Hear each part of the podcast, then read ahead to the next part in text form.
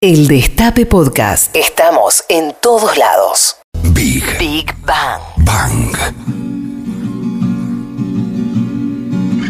Llueve y se escucha llover incluso en lo hondo de esta pecera en la que estamos aquí en el Destape y por eso le torna más fácil a uno pensar en Alejandro Urdapilleta como un fenómeno límite de la naturaleza, como cuando se juntan esas zonas con presiones tan diferentes eh, y generan tormentas o remolinos. Alejandro Urdapilleta nació en Montevideo en 1954 por chiripa o por obra o por azar o por si se quiere obra de la historia argentina. Era hijo de un coronel eh, Ale Urdapilleta, el coronel del ejército argentino Fernando Urdapilleta, eh, que había protagonizado un fallido levantamiento contra Perón, este, y por eso había tenido que rajarse y por eso Alejandro nació ahí. ¿no? Supongo que de alguna forma todo esto determinó el ser hijo de un coronel, en el estar en el lado donde se supone que no tenía que estar, que de alguna forma eh, moldeó una personalidad indomable como era la suya. Eh, obviamente se rajó de chico, se fue a Inglaterra, donde trabajó como mayordomo. Ya la sola idea del jovencísimo Ale eh, eh, Urdapilleta haciendo seriamente mayordomo en Inglaterra es de esas imágenes que a uno le costaría sacarse de la cabeza durante mucho tiempo. Volvió a la Argentina en el 81, sobre el final de la dictadura, y en los 80 nos deslumbró eh, junto a Batato Barea, junto a Humberto Tortonese y otros en lo que era el paracultural, que era uno de los centros eh, donde detonaba todo lo que habíamos tenido contenido durante la dictadura. Para el monaguillo que yo era entonces, eh, todo lo que ocurría ahí era deslumbrante y atemorizador. Y sinceramente, Alejandro primero daba miedo y finalmente cuando entendías de qué iba su intensidad, imponía respeto.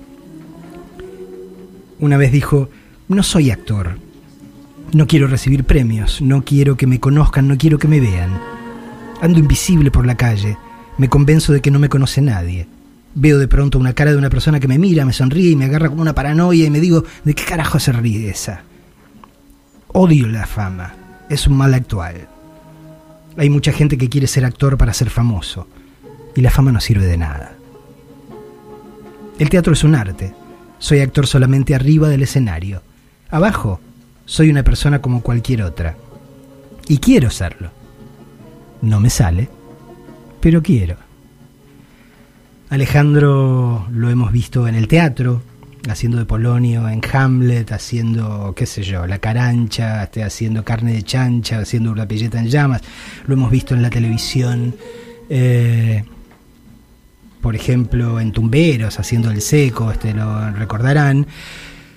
Pero además de toda esta de esta intensidad que, que transmitía como actor, Alejandro escribía y escribía maravillosamente.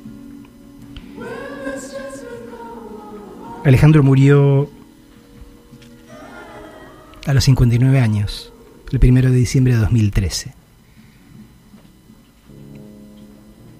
Pero de alguna forma sigue existiendo y por esas paradojas quizás siga existiendo y seguirá existiendo más por su escritura que por las actuaciones que vimos en alguna televisión, en alguna película o que se nos escaparon de las manos en el teatro.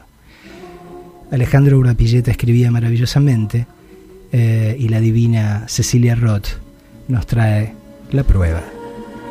El amor es un presagio de Alejandro Urdapilleta. El amor es un presagio, incluso un objeto diurno lleno de tirabuzones. Al amor no hay nadie que lo iguale en el tiro de la pelota. Patea que da calambre. El amor es como un souvenir de Etiopía, resguardado por monjas que cuchichean y se tiran de los chicles unas a otras. El amor es un imán no tiene pies y no sé si alas, pero baila sobre una piedra pomes. El amor hace que flameen los relojes izados como banderas. No es nada que se parezca a nada, no tiene nombre ni cara. Puede sisear sobre la mesa mojada de los mostradores y te puede esperar en los baldíos y desaparecer cuando un fósforo se prende. El amor no es masticable, no tiene fibra ni es mantecoso, pero en algunas ocasiones se mantiene fresco en la heladera. Una noche sin luna en el cielo, en tus brazos sentí el consuelo. Era eterno el momento que yo guardé, una noche sin luna en el cielo. Muda brisa abrió tu ventana como un niño entregar. Te di mi amor, el cariño sincero que tú me dabas como un blanco respiro. Volví a vivir.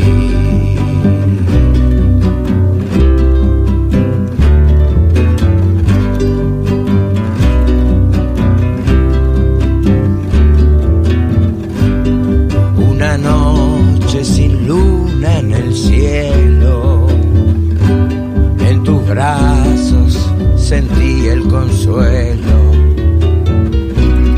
Era eterno el momento que yo guardé, una noche sin luna en el cielo. Muda brisa abrió tu ventana como un niño entregado, te di cariño sincero que tú me dabas como un blanco respiro, volví a vivir.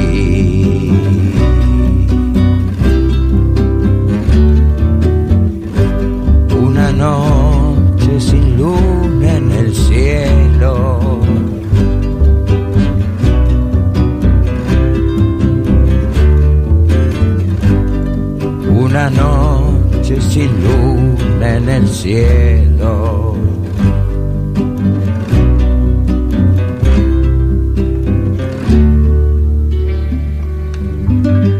Autopista Galáctica. No se cobra peaje. Big Bang.